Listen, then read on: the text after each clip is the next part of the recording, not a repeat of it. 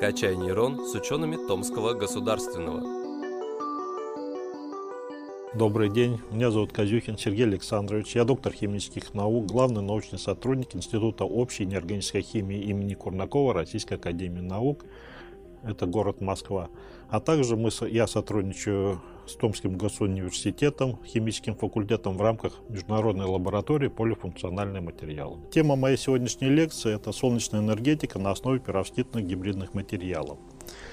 Ну, как вы все прекрасно понимаете, солнечная энергетика – это достаточно обширная область, и в рамках одной лекции рассказать о, все, э, о, о всей солнечной энергетике будет достаточно проблематично, поэтому я в своей лекции сосредоточусь только на достаточно узком, но тем не менее это сейчас энергично развивающая отрасль, э, солнечные элементы на основе перовскитных гибридных материалов. Ну и прежде чем мы перейдем к рассмотрению э, данных солнечных элементов, я хотел бы сказать несколько общих слов, почему солнечная энергетика привлекает, в общем-то, внимание во всем мире и сейчас находится, ну, несомненно, на подъеме.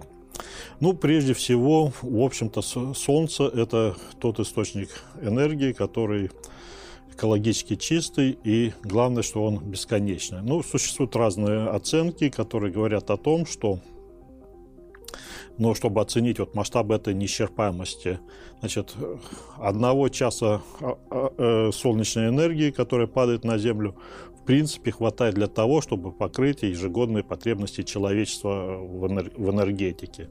То есть, ну, в общем-то, достаточно такая красноречивая оценка. Значит, для того, чтобы обеспечить потребности всего человечества в электроэнергии, значит, если мы покроем участок 300 на 300 километров, допустим, в Сахаре, то этого будет достаточно при существующих вот возможностях солнечной энергетики, чтобы, опять же, э, э, обеспечить энергетические потребности. То есть, в общем-то, это как бы неисчерпаемый источник энергии, и несомненно, что это, в общем-то, привлекает внимание и исследователей, и коммерческие, э, и промышленность для того, чтобы использовать, в общем-то, с, с, в целях э, извлечения энергии. Значит, есть несколько способов, как мы можем исследовать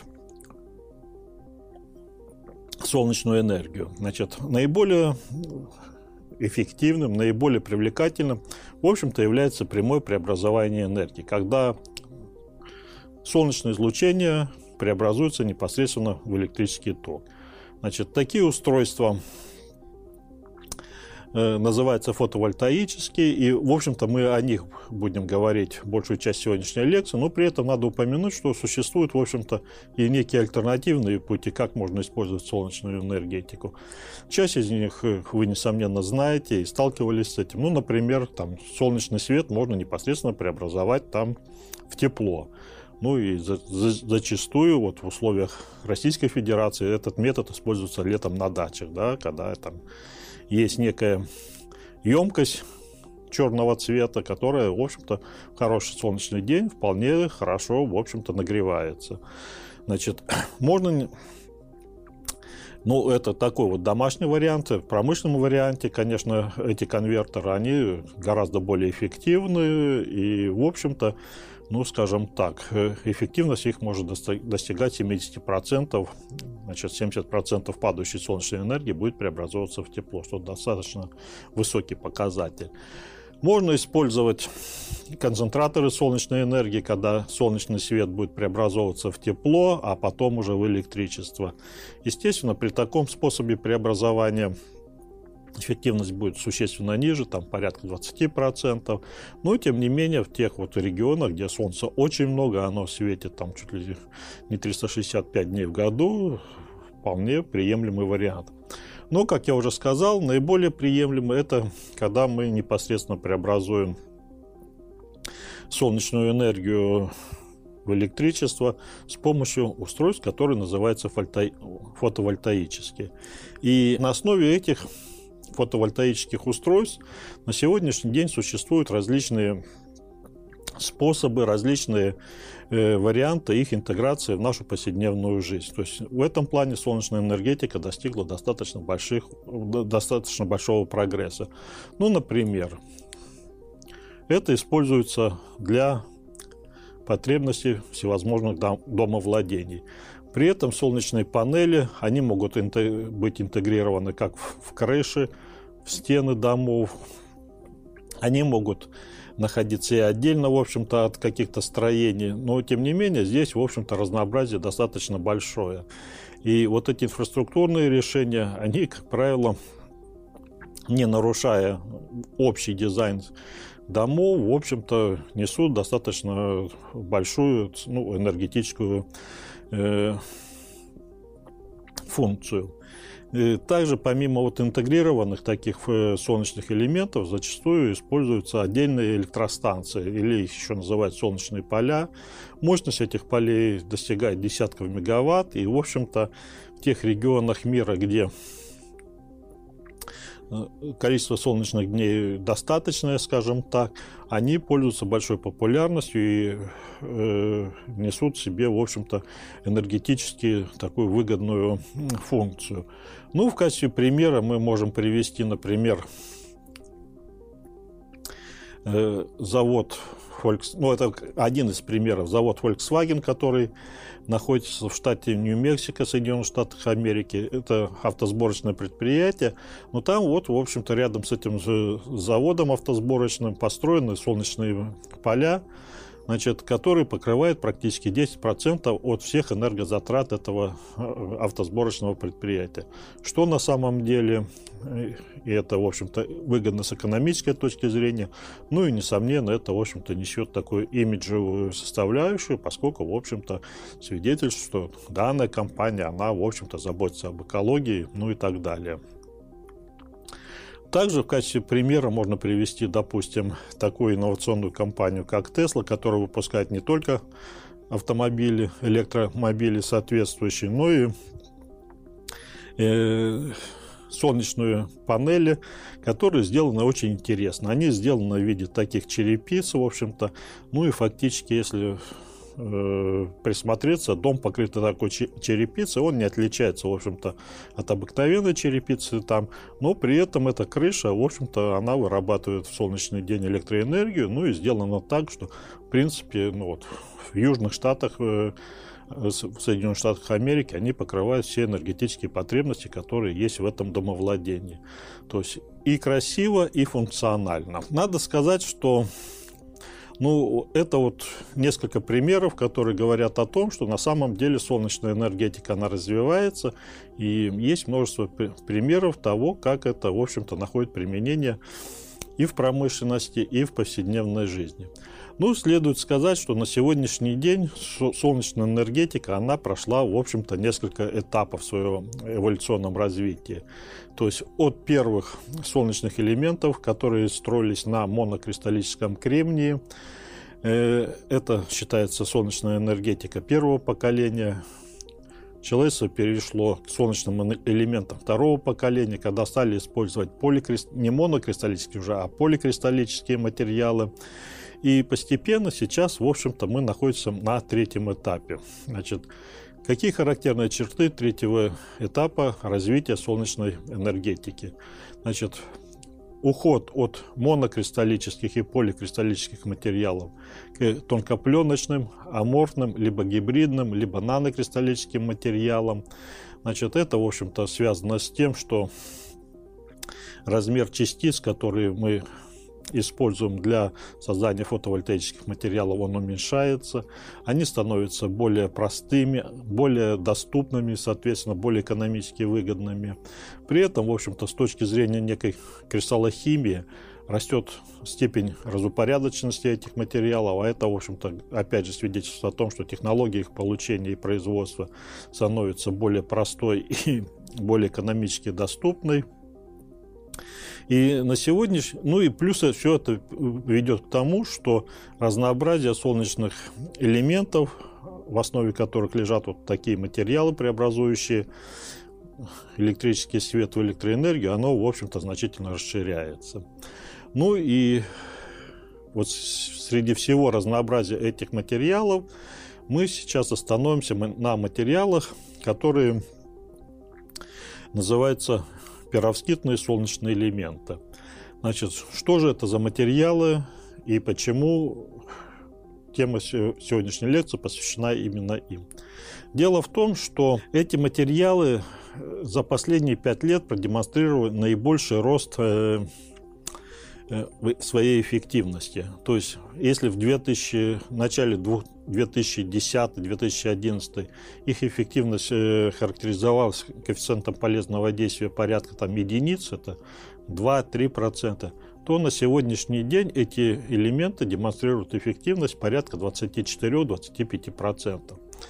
Если посмотреть на соответствующие зависимости, а они, в общем-то, имеются в открытом доступе, это, которые демонстрируют, как развивалось э, КПД того или иного солнечного элемента по годам, то мы можем увидеть, что данные солнечные элементы имеют наибольший рост среди всего многообразия солнечных элементов, которые существуют в настоящее время.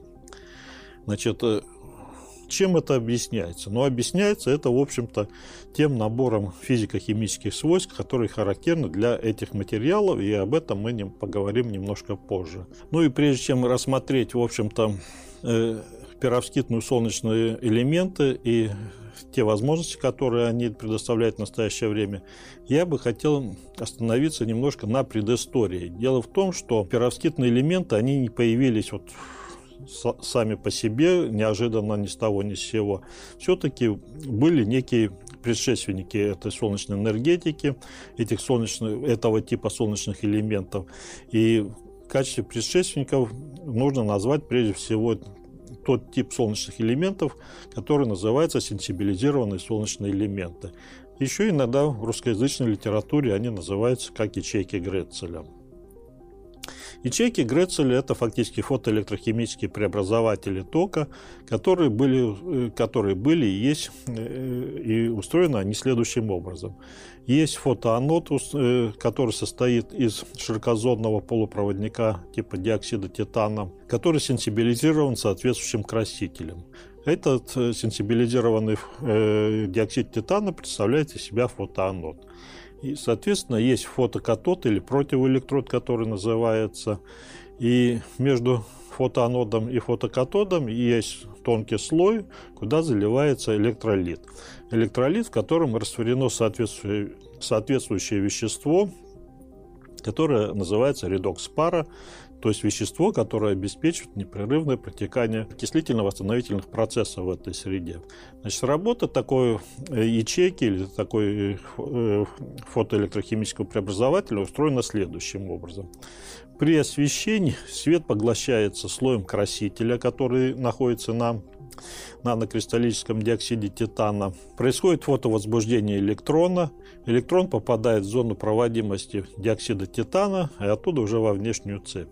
Для того, чтобы восстановить краситель, э, существует вот редокс пара, да, электрон с редокс пары попадает, соответственно, на краситель и восстанавливает его. А для того, чтобы восстановить редокс пара, есть противоэлектрод. Электрон, электроны с противоэлектрода попадают на редокс пару и восстанавливают ее. Ну вот устроена вот такая некая циклическая э, структура.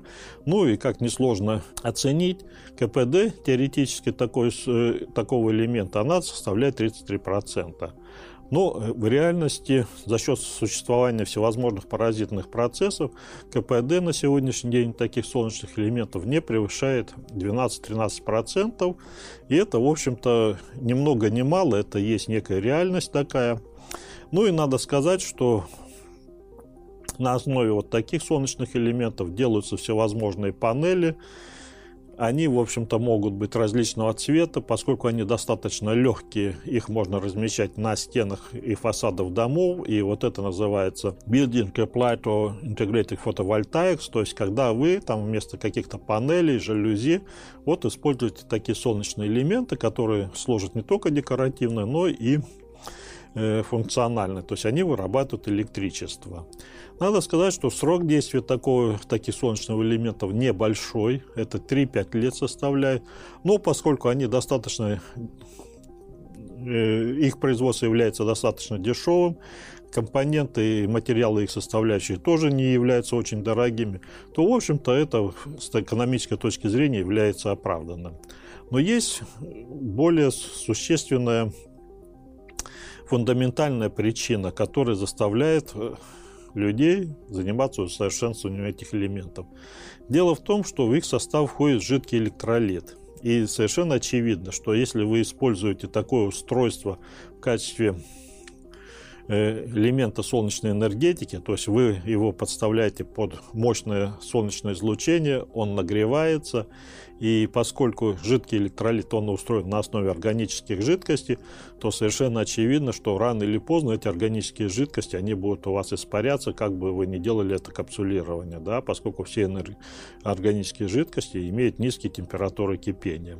Поэтому после появления вот такого типа солнечных элементов в 1991 году человечество, в общем-то, те специалисты, кто занимается солнечной энергетикой, они пытались непрерывно улучшить эти солнечные элементы и прежде всего избавиться вот от этого слабого звена жидкого электролита. Значит, предпринималось много попыток разнообразных, которые, ну, в принципе, демонстрировали такие возможности.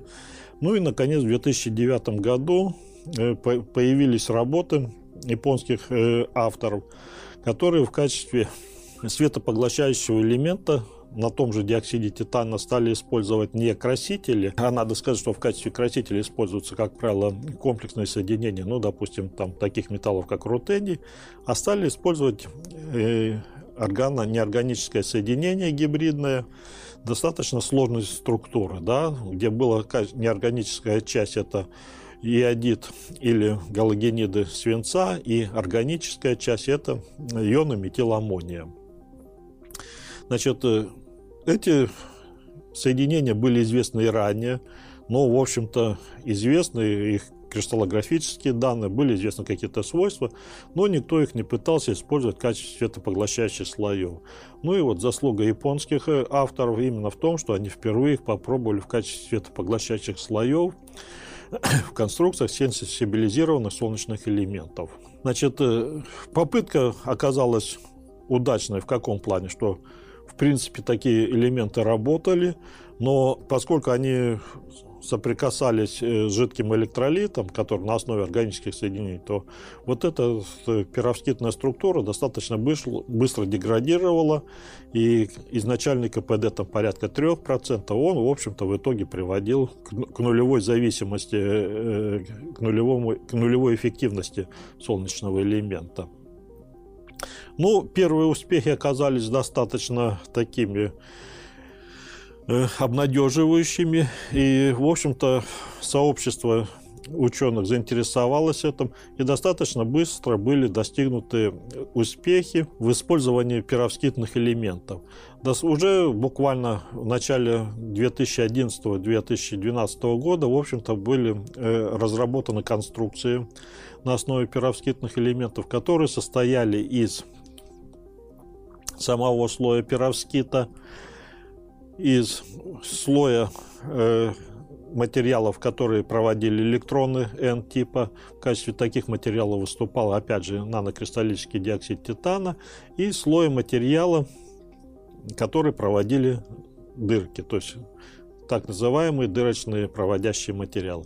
То есть у нас получалась некая такая сэндвич-структура. Посередине перовскитный материал, с одной стороны диоксид титана, с другой стороны вот эти дырочные материалы, в качестве которых выступали, в общем-то, ну, достаточно сложные органические соединения.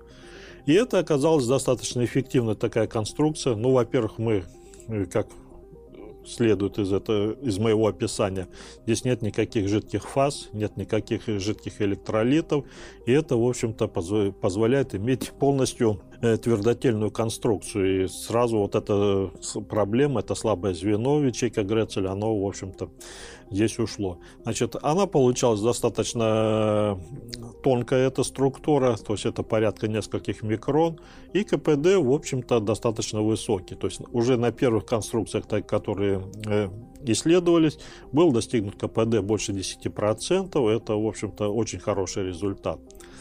Значит, ну и на сегодняшний день, даже в лабораторных условиях, вы можете получить вот на такой конструкции там порядка 16-17%, что является, ну, с моей точки зрения, очень э, хорошим результатом и, в общем-то, позволяет э, говорить о неких там промышленных применениях. Соответственно, вопрос, почему возможен стал такой прогресс? И для этого ну, необходимо обратиться к тем свойствам, которые обладает вот этот материал э, гибридный со структурой перовскита. Ну, я напомню, что пировскит – это, в общем-то, структура, это не название материала, это вот как бы применительно к, э, солнечной энергетике несколько такое жаргонное слово, в общем-то, потому что я говорю, что если строго говорить, то это материал со структурой пировскита. Значит, пировскит – это э, минерал, титанат кальция, и его формула кальций титано-3 он обнаружен был в 19 веке в Уральских горах. Э, был такой немецкий, в общем-то, минеролог э, Густав Роза. И он назвал этот минерал в честь государственного деятеля графа Перовского, который, в общем-то, был э, известен тем, что он коллекционировал минералы. Значит, все кристаллы со структурой перовскита, они имеют кубическую, ну, такую псевдокубическую форму, Грани кубов иссечены короткими штрихами, параллельные ребрам. Значит, что из себя представляет вот гибридный пировскит, о котором мы говорим? Значит, он представляет из себя следующую структуру. Это куб, в центре которого находится катион, допустим, метиламмония. Э, в вершинах куба находятся анионы галогенидов, это йод, бром или хлор, и также катионы металла. Ну, как правило, это катионы свинца. Значит, в чем здесь э, некая проблема? Некая проблема состоит в том, что вот геометрические размеры всех трех типов ионов, они должны быть подобраны таким образом, чтобы у нас сохранялась кубическая структура. Ну что, самое главное, что вот этот органический катион, метиламония, он должен иметь некие геометрические размеры такие, чтобы у нас не искажалась э, кубическая структура. Ну, как показала практика, в общем-то, таких органических катионов с такими размерами достаточно мало. Потому что мы можем использовать другие, допустим, не метиламония, но тогда у нас будет явное нарушение кристаллической структуры и свойства, э, важные для фотовольтаических устройств, будут очень сильно ухудшаться. Известный несколько типов катионов, которые можно поместить в центр куба, и у нас, в общем-то, кубическая структура не нарушится. Как я уже сказал, это ионы метиламония, это ионы формамидия, тоже органическое соединение, либо можно использовать моновалентные катионы рубидия или цезия. В этом случае мы будем иметь уже не гибридную структуру, а полностью неорганическую структуру. И вот это очень важный момент, чтобы у вас сохранялась структура перовскита. Именно в этом случае у вас будут наблюдаться оптимальные для применительно к фотовольтайке свойства этих материалов. А такие свойства это прежде всего э, оптические свойства и электрофизические свойства. Среди оптических свойств гибридных перовскитов в первую очередь значение имеет их коэффициент оптического поглощения. Как показывают эксперименты, коэффициент оптического поглощения в таких э, гибридных перовскитах очень высокий. Он сравним с коэффициентом оптического поглощения в неорганических полупроводниках, используем в солнечной энергетике типа арсенит галлия. Это величина порядка 10 в 5, причем край оптического поглощения очень резкий, и он соответствует э, ширине запрещенной зоны в этих материалах порядка там 1,5, 1,6 электрон вольт. Чем замечательна эта величина? Она замечательна тем, что она соответствует максимуму солнечного спектра. То есть природа устроена так, что этот материал имеет ширину запрещенной зоны равной э, максимуму в солнечном спектре. То есть с этой точки зрения этот материал идеален для применения в солнечной энергетике. Второй немаловажный момент это состоит в том, что у этого материала очень маленькая энергия так называемого урбаховского хвоста. Маленькая энергия, это порядка 15 миллиэлектронов она сравнима с аналогичным показателем для арсенида галлия. Столь малое значение о чем говорит? Оно говорит о том, что плотность дефектов в запрещенной зоне этого материала это очень мала. И это является несомненным достоинством этих материалов применительно для солнечной энергетики. Меняя анионный состав данных гибридных материалов, мы можем менять ширину запрещенной зоны, то есть меняя йод на бром или на хлор, или делая такие э, материалы, где есть ион, и, и, йод и бром, мы можем в пределах от 1,2 до 1,7 электрон вольта менять ширину запрещенной зоны, и это тоже, в общем-то, несомненный плюс является. С точки зрения электрофизических свойств, у этих материалов оказалось, в общем-то, просто удивительные показатели, и многие физики, когда начали их изучать, они, в общем-то, пришли даже в некое э, недоумение, как это может быть в материале, который содержит органическую часть такие показатели. Это касается таких показателей, как диффузионная длина. Она здесь составляет величину порядка микрон, и, в общем-то, это сравнимо с тем, что имеется в кристаллическом кремнии или арсенеде галлия. Достаточно высокая подвижность носителей заряда, ну и, соответственно, достаточно низкая плотность э, дефектов в запрещенной зоне, что, несомненно, положительно скажется на рекомбинации носителей. В то же время надо сказать, что, несмотря на столь блестящие, уникальные физико-химические свойства этих материалов, есть имеется целый ряд таких физико-химических проблем, связанных, в общем-то, вот с этой органической частью. Ну, например, Хорошо известно, что у этих материалов имеется фазовый переход в районе 60 градусов. Поэтому, в общем-то, надо контролировать температуру, при которой они будут работать. Значит, если сделать так, что сам светопоглощающий слой будет э, э, контактировать с, влажно, с влагой, с влажной средой, то будет происходить деградация, что является, конечно, крайне нежелательным. Вопросы термической стабильности возможно образование всевозможных э, дефектов при облучении. Сегрегация галогенидов, если мы используем какие-то перовскиты, вот где есть там анионы и йода, и брома, допустим. Ну и целый ряд еще проблем есть, которые, в общем-то, э, они известны, и э, исследователи работают над, том, что, над тем, чтобы эти проблемы каким-то образом решить. Ну, например, там, для того, чтобы повысить термическую структурную стабильность, применяют перовскитные структуры со смешанными органическими и неорганическими катионами. Да? То есть мы можем, в общем-то, сделать так, что часть кубиков будет занята органическим катионом, например, метиламонием, да, а часть будет занята неорганическим катионом, например, цезием. Либо анионы можно смешанные применять, когда будет йод и бром, йод, бром. И это, в общем-то, повышает, повысить э, их стабильность и структурную термическую. Но при этом надо сказать, что мы, в общем-то, слегка будем проигрывать по эффективности, но это, в общем-то, как всегда, некие компромиссы. Значит, основной способ приготовления таких солнечных элементов, он достаточно прост. Если мы сравним его с технологиями, которые применяются для кремниевых солнечных элементов, это просто, в общем-то, небо и земля, что называется. Поскольку в основном используют э, растворные технологии, поливные, то есть, когда вы приготовите, нужно приготовить раствор, а потом, в общем-то, выливая этот раствор на соответствующее устройство, которое называется спинкотер, вы будете получать соответствующие слои. Из оборудования нужен фактически только сухой бокс с инертной атмосферы для того, чтобы ваши растворы и полученные пленки не контактировали э, с, влажной средой, и некие устро... Э, защищающие слои. Ну и, в общем-то, вот таким образом мы можем получить лабораторные устройства, которые будут давать КПД там, порядка 15-17%, что для лабораторных устройств более чем достаточно. Значит, какие же перспективы есть у этих элементов?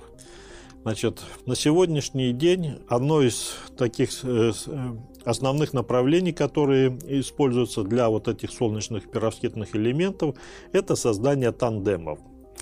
Тандемов с существующими кремниевыми солнечными энергии, э, кремниевыми элементами. Почему это важно? Ну, мы все прекрасно знаем, что ширина зоны у кремния, она несколько меньше, чем у максимума солнечного спектра. И это, в общем-то, некая данность, это некая природа. Поэтому очень хорошо бы использовать его в тандеме с тем элементом, э, который смещен бы был э, в, коротко, э, в, длинно, в коротковолновую область. И таким вот элементом может быть как раз перовскит. То есть кремниевая часть, она отвечает за длинноволновую область, а перовскитная часть за коротковолновую область. И такой тандем, он может показывать эффективность, ну, вот по последним данным, это порядка 28%, что, в общем-то, ну, существенно больше, существенно больше, чем для тонкопленочных кремниевых элементов, которые там порядка 22%, 23%. То есть, используя вот такие тандемы, мы можем повысить там примерно на 5%, то для промышленности это является, в общем-то, существенным э, шагом. И все последние, в общем-то, достижения в перовскитной солнечной энергетике, все последние усилия, они направлены на создание вот таких солнечных элементов тандемной структуры. Значит, э, по последним, скажем так, сведениям, то, что докладывается вот на конференциях специализированных, где, а их да, сейчас достаточно много, как я уже сказал ранее, КПД, в общем-то, ну, это 28% в лабораторных условиях не сертифицирован, но я думаю, это, в общем-то, даже если это в условиях сертифицировано, это цифры будут близкие. Продолжаем нашу лекцию.